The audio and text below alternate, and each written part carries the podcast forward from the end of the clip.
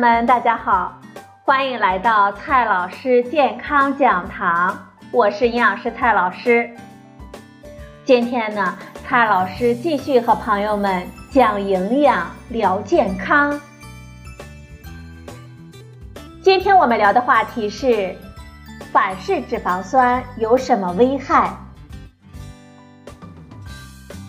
最近。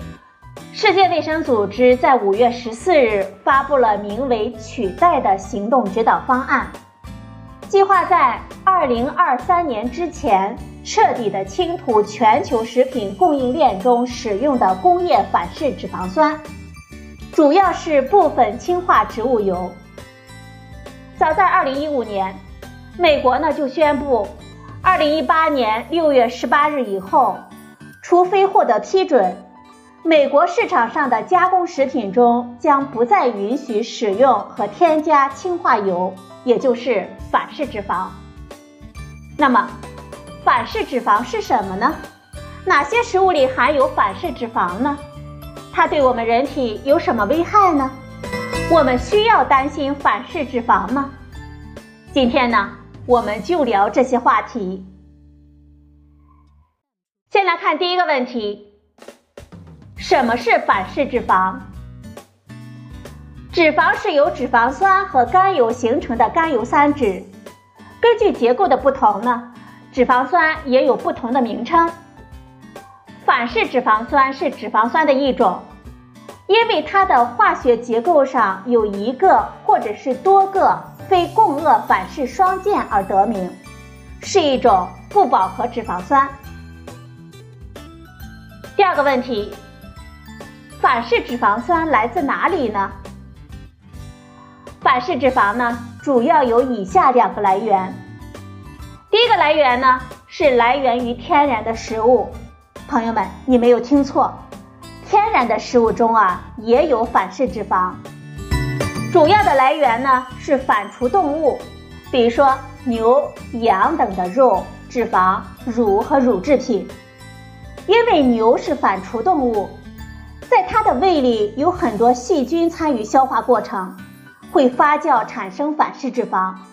这些反式脂肪呢就会进入牛的体内，所以牛肉、牛奶、牛油都会含有少量的反式脂肪，大约占到了总脂肪的百分之二到百分之五。我们人类的母乳中也有反式脂肪。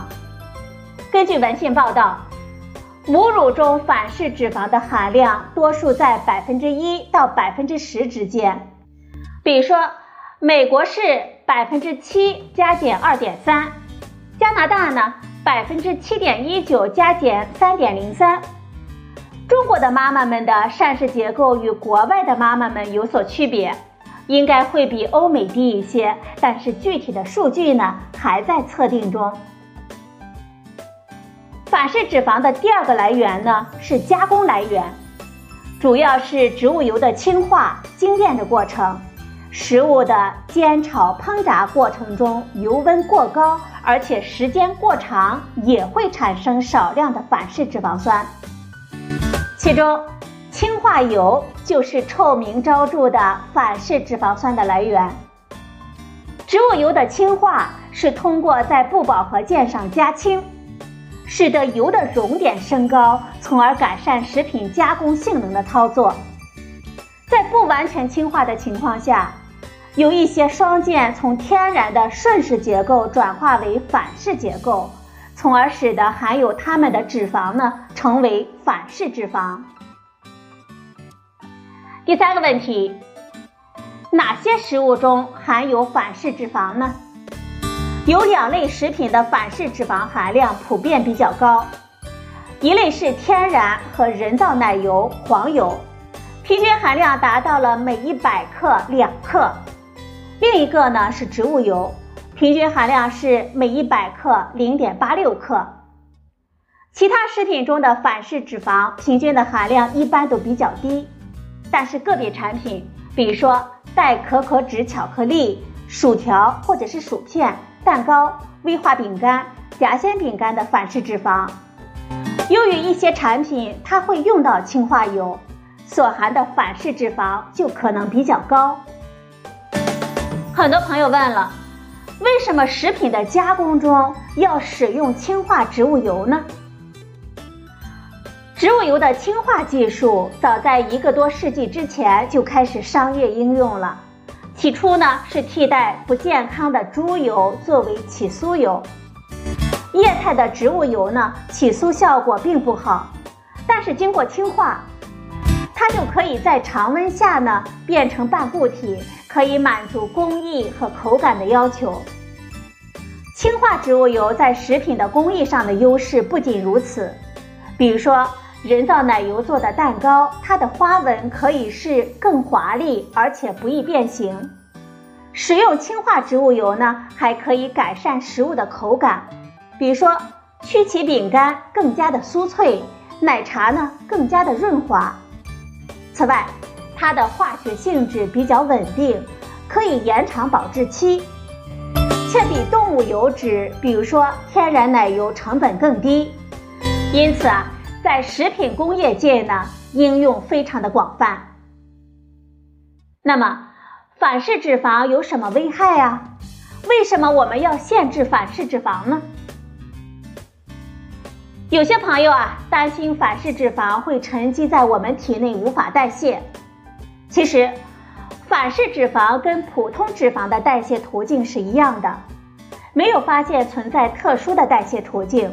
也没有发现反式脂肪在婴幼儿、儿童、青少年和成人体内的代谢途径有什么不同。但是，反式脂肪对我们健康的危害呢，主要是摄入太多会增加心脑血管疾病的风险。至于其他方面的影响，比如说肥胖、癌症、糖尿病、生长发育、生殖健康、阿尔兹海默病等等问题。